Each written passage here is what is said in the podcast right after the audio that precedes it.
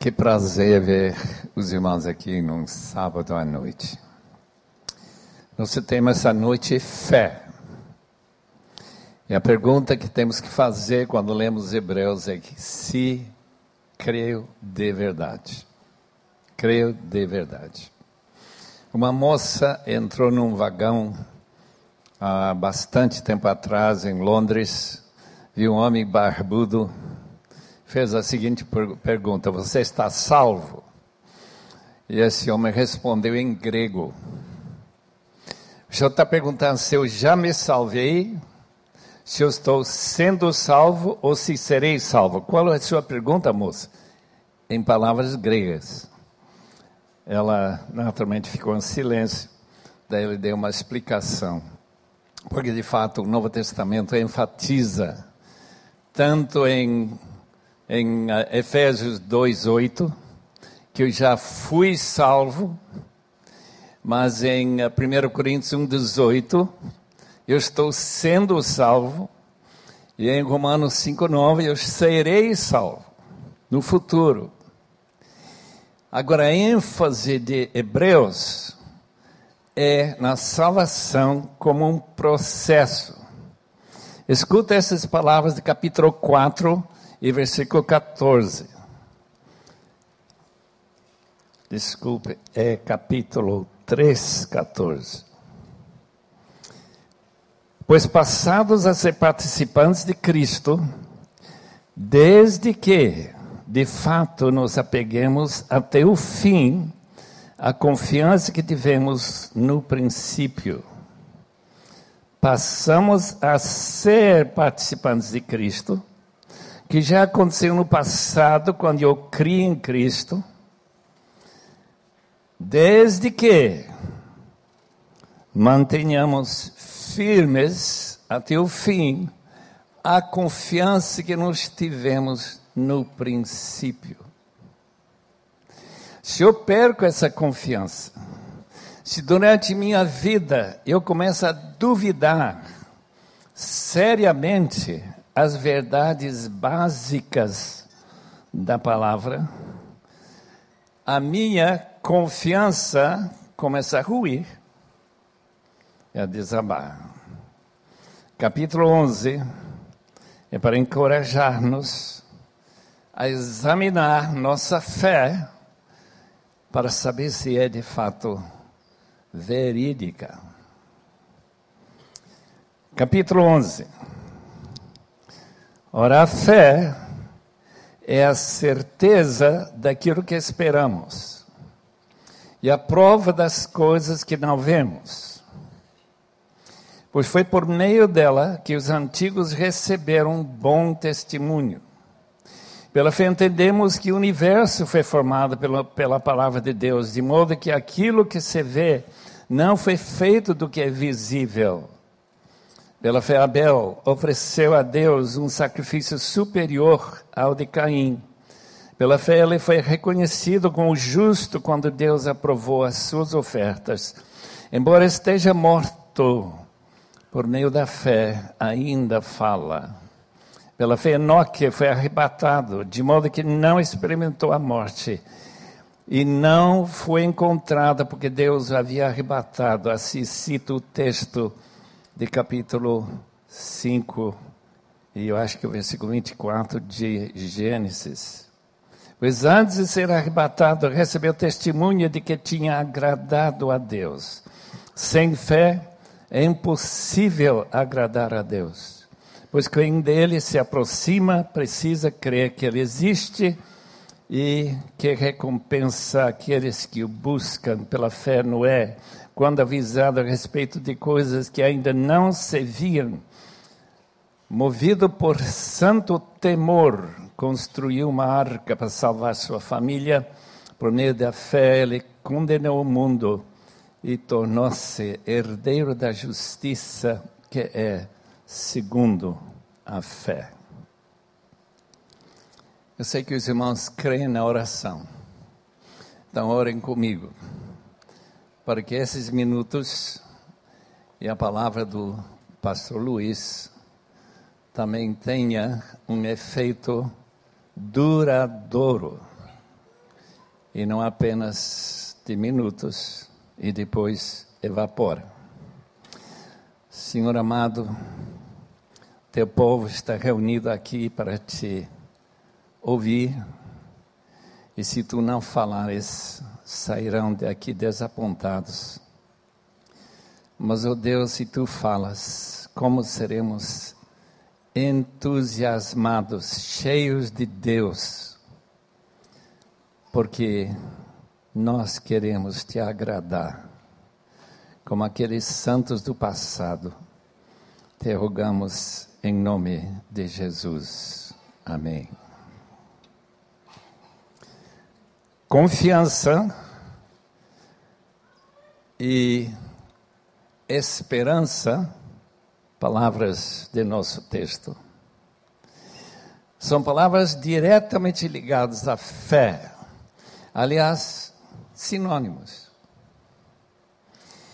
Quando eu tinha sete anos, eu estava sentado aguardando uma série de presentes que nosso amigo, eu tinha sete anos, lá na Bolívia, na pequena cidade de Capinota, esperando uma caminhoneta com motocicleta e um pônei.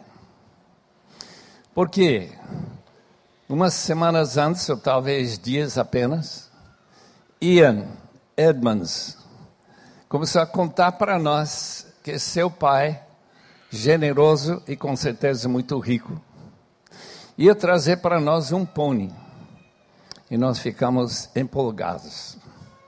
Depois, como viu o nosso empolgamento, nosso entusiasmo, ele disse que ele traria também uma motocicleta para a gente.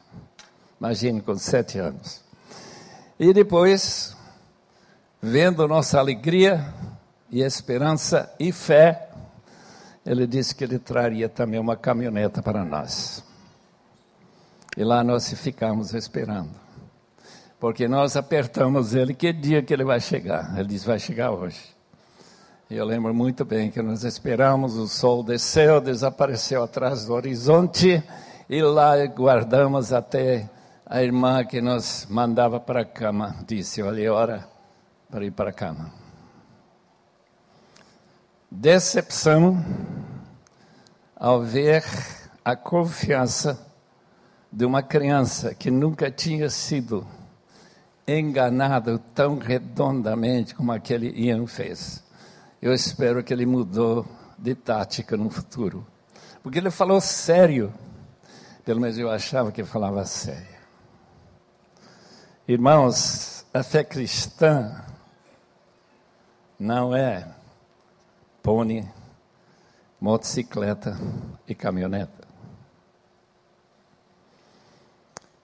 É uma verdade que se não tivermos a certeza, a convicção, nós acrescentaremos nossos nomes àquela lista de um livro que alguém, me deu em Niterói alguns meses atrás, baseado em IBGE, dizendo que há no Brasil 4 milhões de desigrejados, que significa pessoas que estão a caminho de afastamento da fé. Estão pessoas que estão perdendo sua confiança nas verdades que são pregadas nas igrejas evangélicas, se são de fato evangélicas e bíblicas. Portanto, Hebreus quer nós passar uma repassagem sobre aquilo que aconteceu no passado de pessoas que creram e por causa de sua fé tiveram uma convicção e uma esperança que foi cumprida. Porque isso que vale tudo, irmãos. Quando C.S. Lewis morreu, ele já tinha feito um arranjo com J.B. Phillips, o amigo dele que fez a tradução que nós publicamos lá em Portugal, de cartas às igrejas novas, que qualquer que morresse antes faria contato de volta para dizer a verdade. e assim confirmar tudo. E, segundo o rumor, eu não sei se é de fato verdade, J.B. Phillips voltou para C.S. Lewis, aquele famo, famoso professor de Cambridge, disse: está certo, é verdade. Irmãos, Deus tem deixado certas pessoas voltar e confirmar, como Salomão Santos, aqui do Rio, de Jacarezinho, ou aquele rapaz que acaba de morrer com quatro anos e depois voltar e falar sobre as maravilhas do céu. Ou um livro que eu tenho em casa de órfãos que foram arrebatados durante não sei quantos minutos no orfanato na China há muitos anos atrás e voltaram falando do paraíso como é maravilhoso. A grande maioria de nós não conhecemos ninguém que foi e voltou. E Hebreus não diz que essa é a base de nossa fé. A base de nossa fé é a ressurreição de Cristo. Ele que voltou dos mortos.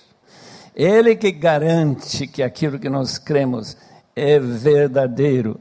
Portanto, nós podemos confiar de todo o coração. A fé é a certeza, a certeza daquilo que esperamos. E a prova das coisas que não vemos. Ninguém aqui provavelmente tem subido como Paulo até o paraíso. Ninguém que está de volta diz: Eu sei que é verdade, porque eu fui lá e vi com meus próprios olhos. Por que, que é fé? Fé crer aquilo que você não viu, baseado na confiabilidade da pessoa que nos falou. Se aquele rapaz, Ian Edmonds, falasse para mim, um ano depois, com meus oito anos, que seu pai ia trazer não sei o quê, eu disse: Você é mentiroso, eu não creio nada que você fala. Não, não, Jesus não é mentiroso. O autor de Hebreus ficou absolutamente convencido, e eu estou convencido que minha última hora aqui na terra não vai ser uma hora triste, mas uma hora tremendamente feliz, porque a morte para o crente não tem mais picada, não tem mais dor. Tem aquela experiência de um pastor meu, que com doença de rins, quando não havia diálise há muitos anos atrás, estava no hospital sentado falando com sua esposa e disse: Estou ouvindo música. É um coral.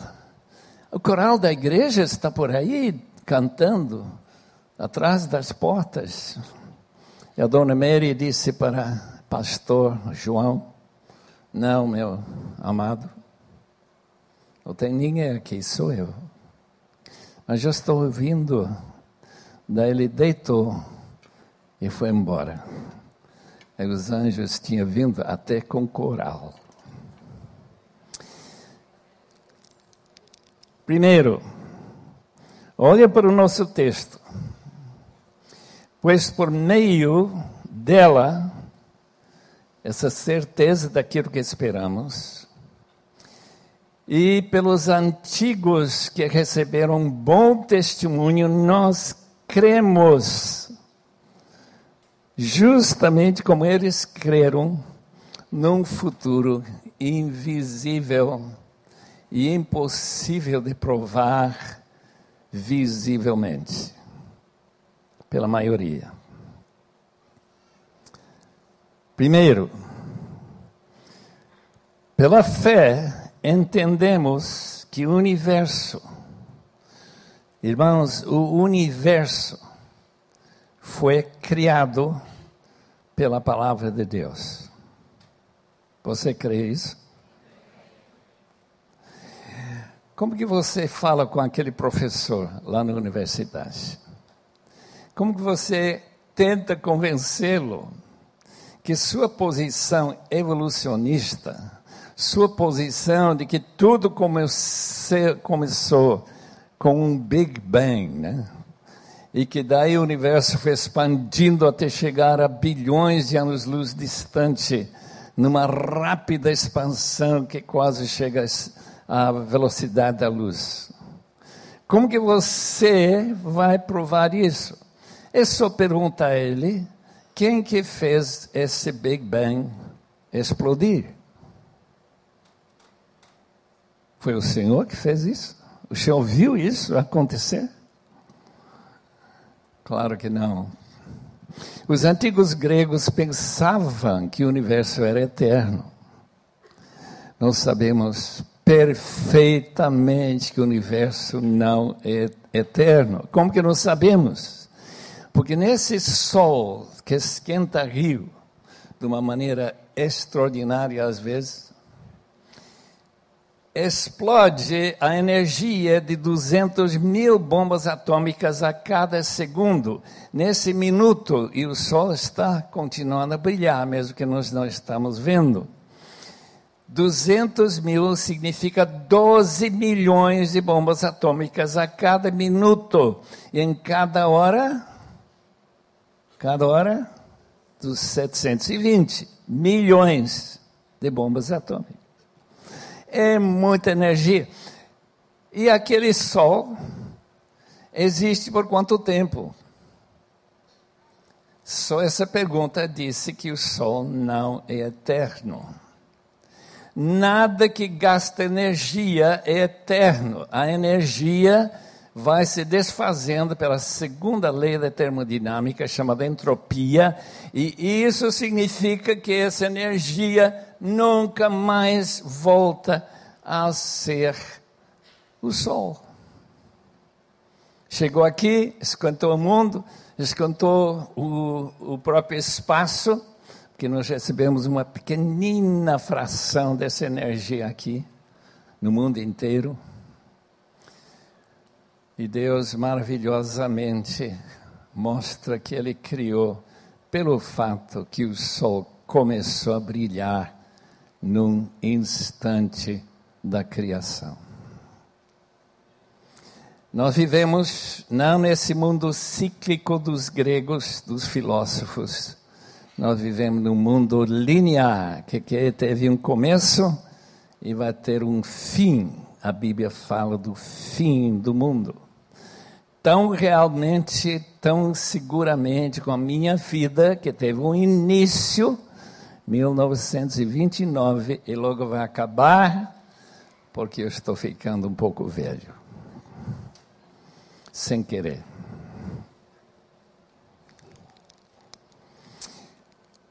A planeta Terra, só para saber. Eu vi um filme que mostra que se não houvesse pelo menos 40 essenciais características do planeta Terra, a vida não existiria. 40. E eles falam que o mundo começou como um pedaço de terra, não sei de onde veio essa água, porque precisa de água para ter vida, e assim por diante. E daí apareceu a primeira célula e dessa célula maravilhosamente criada, você e eu existimos. Coisa mais absurda, irmãos, que requer muito mais fé do que crer que um Deus totalmente, infinitamente inteligente e poderoso criar esse universo, criou o primeiro homem e a primeira mulher.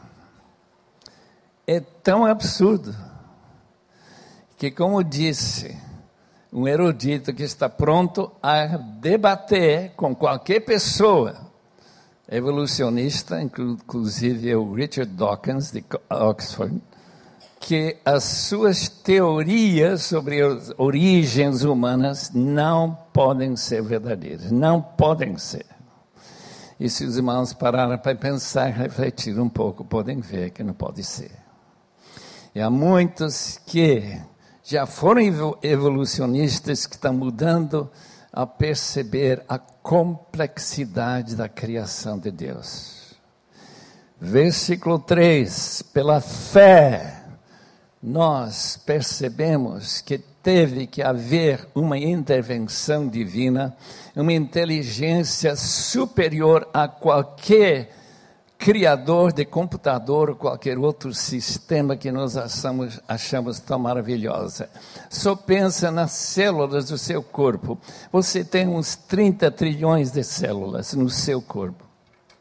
30 trilhões. Os irmãos têm uma ideia. Quanto é isso?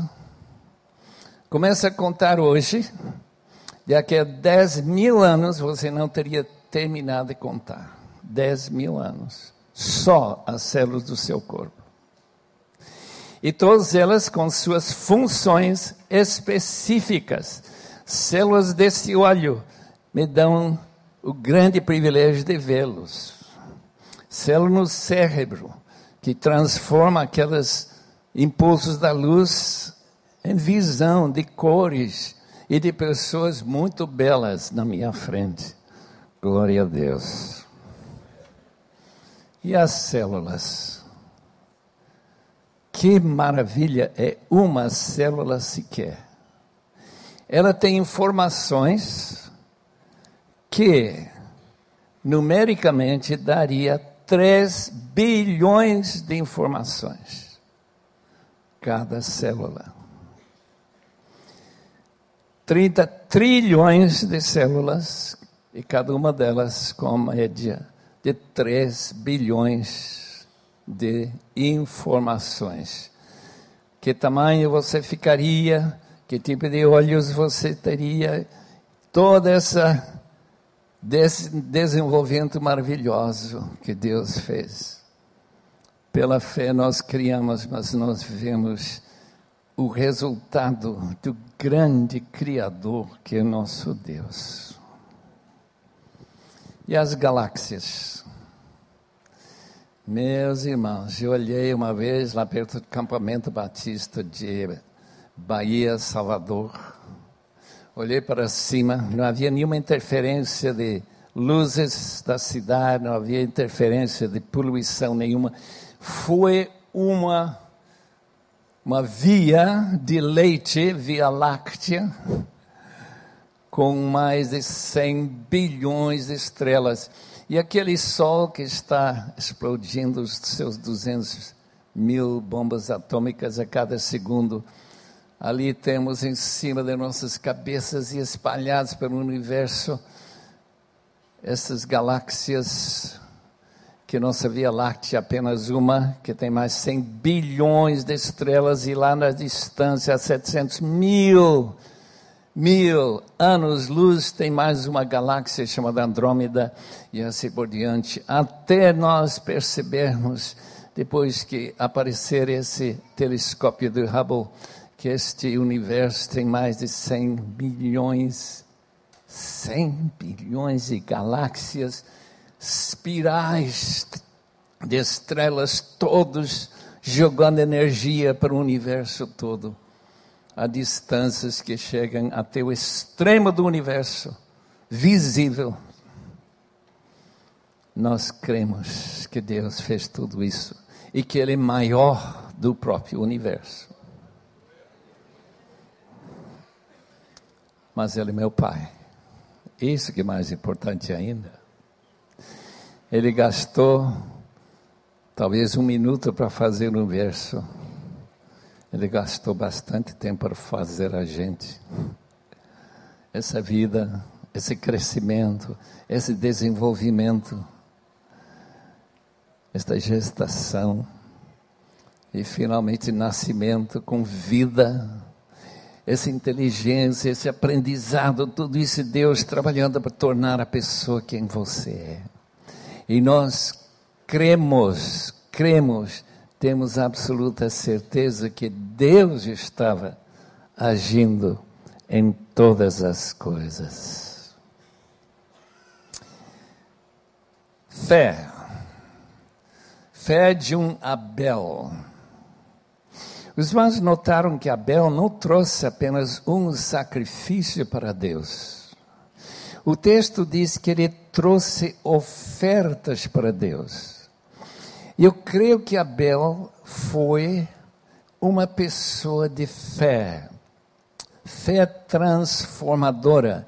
Eu creio que Abel não lutou com Caim. Eu acho que ele, de certo modo, refletiu a vida de Cristo, que também não lutou com todo esse poder divino contra seus inimigos. Ele deixou que seu irmão o matasse. Por isso que o texto vai dizer no capítulo 12 que o sangue de, de Abel chama da terra. Para quê?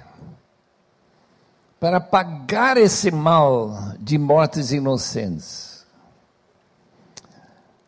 Queridos irmãos, Cristo morreu como inocente, ele não tinha feito pecado nenhum, mas Deus colocou sobre ele, e só ele podia fazer isso, todos os meus pecados, seus pecados, e ele morreu sem reação contra seus inimigos e deixou tanto os romanos como os judeus crucificá-lo. Depois, pelo poder de Deus, ser ressuscitado. Tem uma pintura de Rembrandt fascinante. Rembrandt é reconhecido como um dos mais talentosos artistas de todo o tempo. Holandês, século XVII. Ele está lá ajudando, em uma das suas pinturas, levantar a cruz Todo mundo em volta com sua roupa característica judaica e romana. Mas lá está um holandês pintor que também está ajudando. Eu vejo nessa pintura exatamente o que aconteceu. Eu estava lá matando Jesus com meus pecados. E versículo 5 pela fé, Enoque. Enoque é um enigma para todos nós. Ele teve o filho que mais durou na, no mundo. 969 anos, né? Metusalém. Depois dos 65 anos. E ele foi caminhando com Deus. E eu entendo que essa frase, ele andou com Deus, que também descreve Noé, como uma pessoa que ela, pela fé, porque Deus não é físico, que ele andou com Deus em plena fé, hora após hora, sempre em comunhão com Deus, sempre querendo fazer aquilo que agradasse a Deus. E nosso texto diz maravilhosamente em Hebreus, capítulo 11, versículo, versículo 8, não, 5. Pela fé, Enoque foi arrebatado de modo que não experimentou a morte e já não foi encontrado. Ele simplesmente subiu como Jesus foi transformado corporalmente para esse corpo novo, que flutua, e foi embora. Por quê? Porque agradou a Deus. Ficou Deus ficou tão agradado com essa comunhão constante com seu filho Enoque, que diz: Enoque, vem para cima. Tu podes me ver, eu quero te ver também. Ele continua andando com Deus nessa comunhão perfeita, que será a nossa alegria eternamente. Meus irmãos, aqueles homens de fé do Antigo Testamento, alguns deles mostraram claramente o que nós chamamos de fé salvadora. Há três tipos de fé. Tem fé que diz isso é verdade. aquilo que nós ouvimos essa noite. Isso é verdade. Mas para a maioria de nós não faz, fará diferença nenhuma. É fé de assentimento. Depois tem fé de história de alguma coisa que aconteceu, que afetou nossa vida de uma maneira bem interessante. Por exemplo, eu sou a nona geração, eu sei disso, do primeiro imigrante da família que veio da Inglaterra fugindo dos perseguidores anglicanos, não católicos. Mas isso faz diferença para a minha vida? Não. É uma fé que fez diferença, mas eu não, não acredito muito nisso. Eu sei que essa, essa linha puritana daqueles que fugiram para Massachusetts, que eles deixaram um lastro de fé para a gente. Mas eu uh, não saberia isso não fosse esse livro que alguém publicou e eu consegui, de uns 700 páginas, que conta a história de todos os descendentes desse primeiro imigrante. Agora, tem uma fé, meus irmãos, e a fé que muda a vida toda hora. Aquilo que você pode fazer, você não pode fazer. Por quê? Como Enoque, você está andando com Deus. Ou como alguém falou num congresso que eu estava participando recentemente em Águas Lindóia. A cada hora eu paro para perguntar a Deus se eu estou lhe agradando. Eu não tenho feito isso, mas de certo modo, isso é ideal do que significa andar com Deus. Enoque e logo diz que Noé também andou com Deus. Comunhão com Deus, plena comunhão com Deus. Saber que nós não estamos desagradando, que Ele está sorrindo para a gente, que Ele não está de cara fechada, que Ele não está irritado conosco, como Ele está, segundo Romanos capítulo 1, versículo 18 irritado com que aqueles que suprimem a verdade pela injustiça. Graças a Deus que nós não precisamos ser assim. E aí vem uma conclusão desse primeiro parágrafo. Sem fé é impossível agradar a Deus. Pessoas sem fé não podem agradar a Deus. Aquele professor de filosofia que toda primeira classe pediu quantas pessoas creram em Deus. Quase toda mão levantada. Quantos vocês creem que Deus é uma pessoa e não uma força qualquer? Baixam algumas mãos, mas ainda tem outras erguidas. Quando vocês acham que Deus é uma pessoa pode escutar sua oração, uma petição que você faz, e porque Ele gostou do seu pedido, Ele responde daquilo que você pede. Ela vai baixando quase todas as mãos. Deve ter um ovo do bolso, tem um chão de cerâmica ou de granito. E agora eu quero que você, vocês que creem que Deus responde oração, peça a Ele se você crê que esse ovo não vai quebrar. Daí todas as mãos baixaram, disse agora podemos estudar filosofia, pensamento humano, sem nenhuma interferência divina. Só que um dia um rapaz manteve a mão erguida. Não sei de onde ele veio, talvez eu creio. E aí o professor começa a tremer. Porque ele nunca tinha confrontado alguém que cria tão absurdamente que esse ovo não quebraria, caindo mais de um metro nesse chão. Mas não podia agora fazer outra coisa se não deixar cair isso, que quando caiu, caiu sobre o sapato e não quebrou.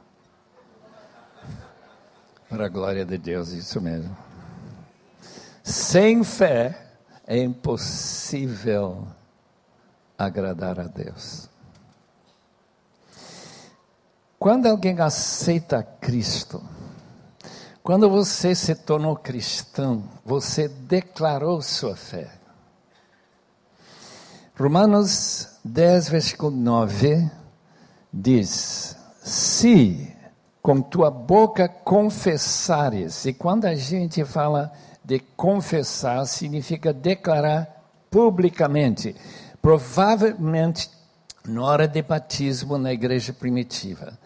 Quando você declara, confessa que Deus não somente existe, mas que ele tirou Jesus do túmulo e que seu coração concorda com suas palavras, você não está só falando para fa fazer efeito, você será salvo. Quando isso acontece de verdade, sempre há uma mudança de vida, uma mudança de começar essa caminhada com Deus. Às vezes, passos de bebezinho mesmo. E finalmente, você torna isso como parte da sua vida, como respirar, como a todo instante, quando você viaja, quando você fala com as pessoas, você está sempre consciente: Deus está aqui, Deus está acompanhando minhas palavras, Deus está me mandando fazer ou não fazer certas coisas. Com essa fé,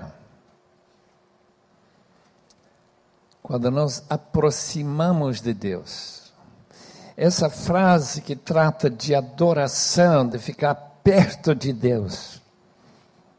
Quando nós aproximamos para adorar, para conhecer, para aprender, quando nós nos preocupamos em saber o que Ele quer e o que Ele não quer, Deus se agrada de nós. Portanto, fé não é uma coisa que simplesmente muda nosso nome do limbo e coloca no livro da vida. Não é só isso. É uma verdadeira mudança de vida, tal como nós vemos nesses primeiros versículos de Hebreus 11. E agora chegamos ao último versículo que eu quero comentar. Versículo 7 diz o seguinte: Pela fé, Noé, quando avisado a respeito de coisas que ainda eram impossíveis, impossível de ver, imaginar, por uma pessoa que não tinha visto chuva ainda, que vai chegar uma chuva que vai inundar o mundo. E tudo vai morrer que precisa ar e vai ser coberto. E se você acreditar, tiver fé, então seria uma boa ideia construir uma arca, uma caixa grande o suficiente para segurar casais de animais e sua família. E o texto diz que Noé, por santo temor, construiu essa arca? Temor de quê? Temor que se ele não fizesse isso, se ele desobedece à ordem de Deus, o mundo inteiro seria um, uma lua, um Marte sem vida nenhuma. Santo temor. Eu leio esse texto e eu penso nas palavras de Jesus, Mateus 24, 14. Este evangelho, estas boas novas do reino será pregado o mundo inteiro. E então virá o fim, então virá o dilúvio. Você topa? Você está pronto para se engajar e se tornar parte desse exército para conquistar almas perdidas? Porque toda tribo, todo mundo precisa ter chance de ouvir estas boas novas. Foi exatamente isso que Noé fez, pregando a um mundo incrédulo durante 120 anos, enquanto ele construiu a arca. E ninguém se converteu. A perversidade foi de tal forma, tão ruim, tão degradado, tão carnavalesco, que ninguém se converteu. O que, que a Bíblia diz? A volta de Cristo vai acontecer em condições bem semelhantes aos dias que pre, prevaleceram antes do dilúvio. Irmãos, Noé, diz Gênesis, capítulo 6, andou com Deus. Ele sabia que essa voz que ele ouviu, falando dessas realidades futuras, foi a voz de Deus e não de um demônio. Ele soube que Deus não mente. Ele creu. E ele cumpriu a ordem que Deus lhe deu. Minha palavra esta noite, portanto, encerrando é você está tão convicto assim que está pronto a servir a Deus em qualquer lugar do mundo que Ele lhe mandar? Você anda tão próximo a Deus que escuta Ele quando Ele diz: vá aqui, vá lá, deixe de fazer isso e faça aquilo que eu quero que você faça. Você está disposto a isso? Você tem o um coração do Adoniram Jutsu, que junto com seus colegas, cinco jovens, numa pancada de chuva, se escondendo debaixo de um, uma pilha de feno do Williams College e decidiram formar a primeira missão para levar o evangelho para um lugar que muita gente nem sabia quase que existia, que era primeiramente a Índia e depois a Birmânia. E o que ele sofreu há 200 anos atrás, ele estava por lá. E Deus abençoou aquele homem de tal modo que hoje tem centenas de milhares de crentes entre os, os carentes lá no interior da Birmania por causa de homens como ele. E ele que deu início a esse trabalho com sofrimentos incríveis. Um dos livros que está lá, talvez os irmãos vão encontrar a biografia dele, para lhe dizer que homem de fé. Que Deus abençoe a todos. Porque sua vida de hoje para frente é seu primeiro dia do resto da sua vida. Os irmãos sabem disso, né? E que se haverá mudança, teria que ser hoje, porque amanhã vai ser mais difícil mudar. E segunda-feira vai ser mais difícil ainda. E talvez tem gente aqui como Conde von Zinzendorf, um homem que patrocinou aqueles primeiros missionários que espalharam pelo mundo há mais de 270, 80 anos atrás, que disse: Eu preciso crescer tanto na fé que eu possa sentir e ver a diferença da minha vida desde algumas semanas atrás, alguns meses atrás, alguns anos atrás. Eu não posso continuar simplesmente flutuando no mesmo nível. Que Deus seja esse tipo de Deus para vocês. Oh Deus, guarda teu povo do recreio. Homens que escutam a palavra regularmente Oh Deus, não permita que eles endureçam seus corações, mas que eles possam crescer para a salvação, por causa do amor que eles têm, a tua palavra e o desejo de obedecer e de seguir e andar com Deus e cumprir as suas ordens. Em nome de Jesus. Amém.